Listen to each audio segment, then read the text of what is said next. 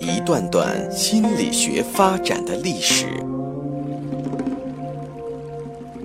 一个个或有趣、生动的故事，向大家展示人类行为、情绪的原因，最终理解我们自己，认识自己。倾听资深心理咨询师刘铁铮的心理。故事会，上山微电台独家首发。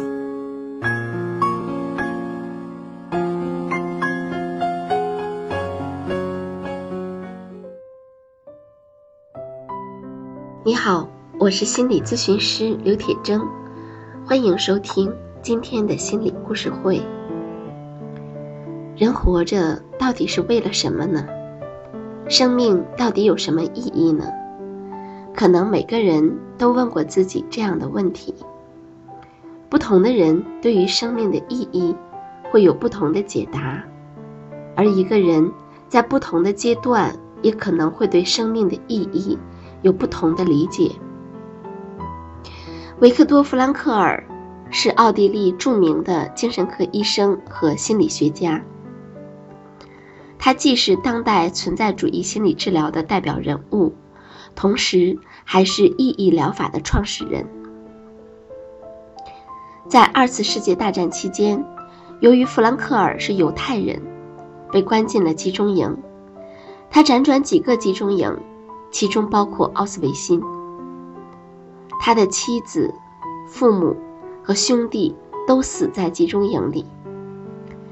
在集中营期间，他吃惊地发现，囚徒们站在露天。站在深秋的寒风中，全身裸露，身上的水还没干，却居然没有感冒。书上说，人如果不睡足多少个钟头就不能存活，在这里也被证明是错的。他曾经相信有些事情他不能做，例如没有这个我就不能入睡，或没有什么我就不能存活。但是。在奥斯维辛的第一个夜晚，他们直接睡在木板上，没有枕头。每九个人用两条毯子，天气十分寒冷。就是这样，他们还是睡着了，从痛苦中忘却和解脱了几个钟头。他们无法刷牙，并且严重缺乏营养，但是他们的胃。却比以前更健康了。相当长的时间里，他们不得不穿同一件衬衣，直到它完全失去衬衣的外观。冬天，由于自来水管冻结，他们无法洗漱，甚至连身体部分的擦洗也不可能。双手因在土里干活而肮脏不堪，但手上的冻疮和擦伤却从不化脓，甚至有些时候连冻疮都没有。有一些人原来睡眠很浅，隔壁房间的一丝响动都可能搅得他不得安宁。但是，现在他却能够与一位离他耳朵几英寸、鼾声震天的囚徒挤在一起，在噪音中沉沉入睡。弗兰克尔认为，人的一切都可以被剥夺，但这是在一件东西之外，那就是人的最后的自由。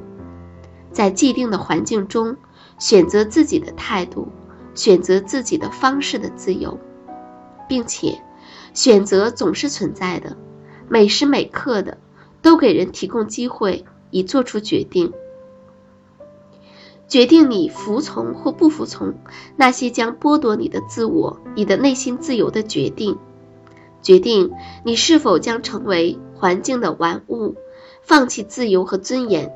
而成为典型的囚徒，集中营囚徒的精神反应远远超出了对于某种物质的、社会的、环境的表达。囚徒成为什么样的人，是一种内在的自我决定的结果，而不仅仅是集中营影响的结果。因此，从根本上看，甚至在这样的环境中，任何人都能决定他将成为什么。在思想上和精神上，甚至在集中营中，人也可以保持人的尊严。他们在集中营的生活，他们的受难和死亡，证明了一个事实：不能失去最后的内心自由。可以说，他们的受难是有价值的。他们承担痛苦的方式，是一种真正的内在成就。正是这一精神自由，它不能被剥夺，使得人的生命有了意义，有了目标。在弗兰克尔被囚禁之前，他的思想就已经形成，并完成了阐发这些思想的手稿。他被囚禁在纳粹集中营的生活，不仅他的一些基本思想得到了深刻的检验，并且真实的感触让他感受到了生命意义的伟大。弗兰克尔深信。每个人都可以找到属于自己的生命的意义。他将找到生命的意义的方法总结成了三点。第一点是创造的价值，意思是说，透过某种类型的活动以实现个人的价值。也就是说，你要去创造一件作品，或者是做一件实事，这包括经由个人的工作、嗜好、运动。服务、自我的付出或贡献与他人所建立的关系等，来发现生命的意义。第二个是经验的价值，这个价值是借由对世界的接纳与感受中实现的，即经由体验某种事物或经由体验某个人来发现生命的意义。这包括欣赏艺术作品。投入到大自然的怀抱，与人交谈，体验爱的感觉等。换言之，意义不仅可以在工作中发现，而且还可以在爱中发现。第三点是态度的价值，这是当个人面对无法改变的苦难命运时所采取的态度，包括个人所持的生活信念或价值观。这说的是苦难的意义，而这也是人类存在的最高价值所在。弗兰克尔曾经问遭逢剧痛的病人：“你为什么不自杀？”病人的答案通常可以为他提供治疗的线索。例如，有的人是为了子女，有的是因为某项才能没有得到发挥，有的。则可能只是为了保存一个珍贵难忘的回忆，利用这些纤弱的细丝，为一个伤心人编织出意义和责任。这便是意义疗法的目标和挑战。人们总是想要快乐，而不想要苦难。但是，快乐是不能强求的，它必须是自然产生的。人必须有快乐的理由。人们一旦发现了理由，就会自动的快乐起来。人们并不是追求快乐，而是通过实现内在的，并且隐藏于一种既定情境中的潜在的意义，来寻求快乐的理由。对于理由的需求，同样存在于人所特有的另一现象——欢笑之中。如果你希望某人发出笑声，你必须给他提供一个理由，例如你给他讲一个笑话，否则你就不能通过催促他让他真的笑起来，或者让他要求自己笑起来。当人们催促照相机镜头前的人说茄子时，人们在完成照片的时候只能看到他们虚假的笑容。个体寻求意义的努力一旦获得了成功。不仅能够给他带来快乐，而且还能使他获得应对痛苦的能力。意义疗法试图使人们完全意识到自己的责任，因此，他应当为什么负责、负责什么、向谁负责的问题，必须由人们自己来选择。弗兰克尔发明了一些他用来治疗他的病人的特殊的方法，这些方法。能帮助人们正确的认识事物，找到自己生活中的意义。其中有一种方法叫做矛盾意向法，或叫做悖论法。矛盾意向的理论前提是，在许多情况下，失调行为的产生是由于人们过分害怕某些令人恐惧的事物。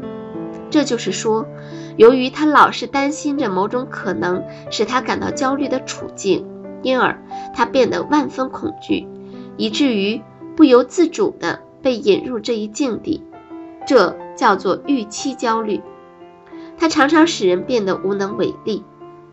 一个人对某种处境的恐惧，以及他对这种恐惧的害怕，使他陷入到恶性循环。他极力摆脱他所恐惧的处境，结果却被焦虑所压倒。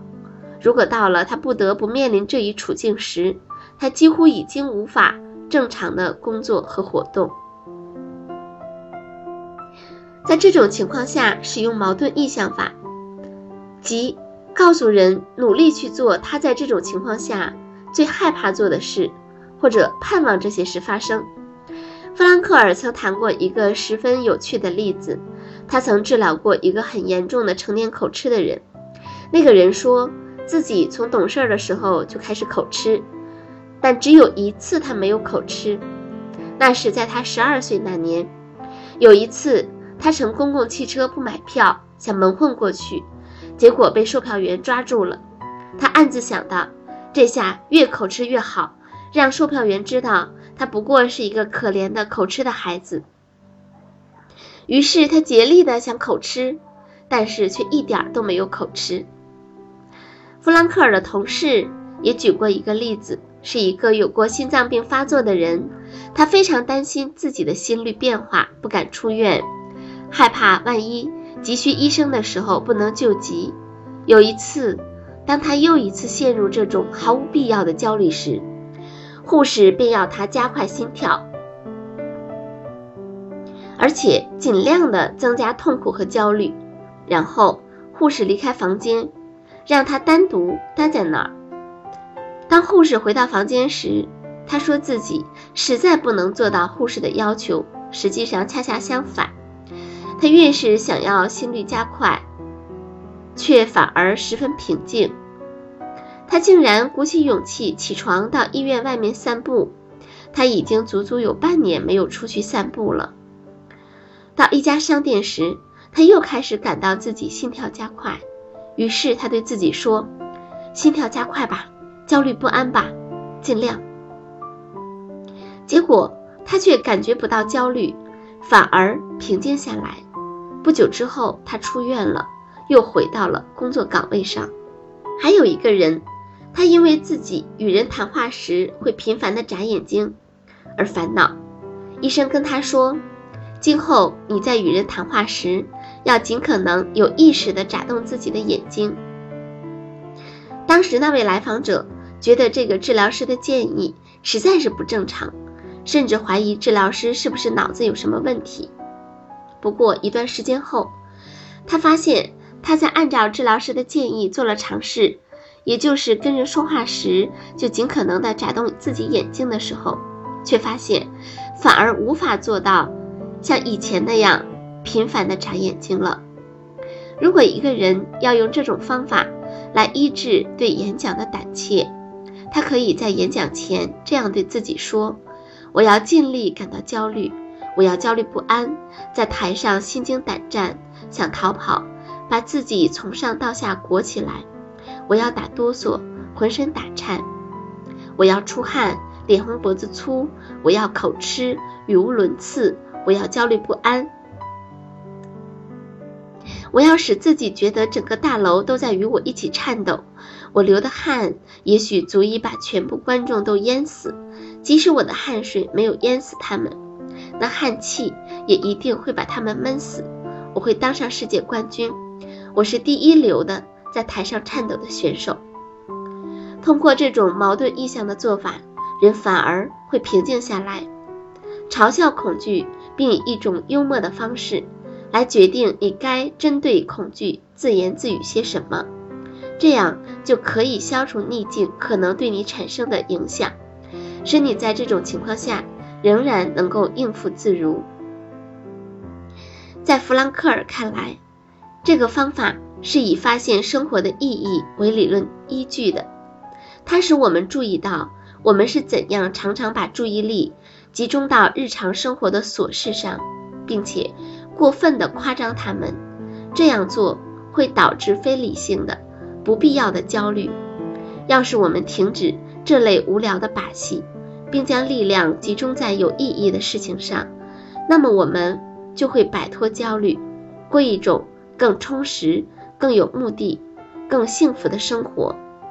矛盾意向法就起到抵消这些日常的琐碎的恐惧感的作用。当然，这类恐惧感是从生存的空虚中滋生起来的，所以。过有意义的生活是对他的最好的预防。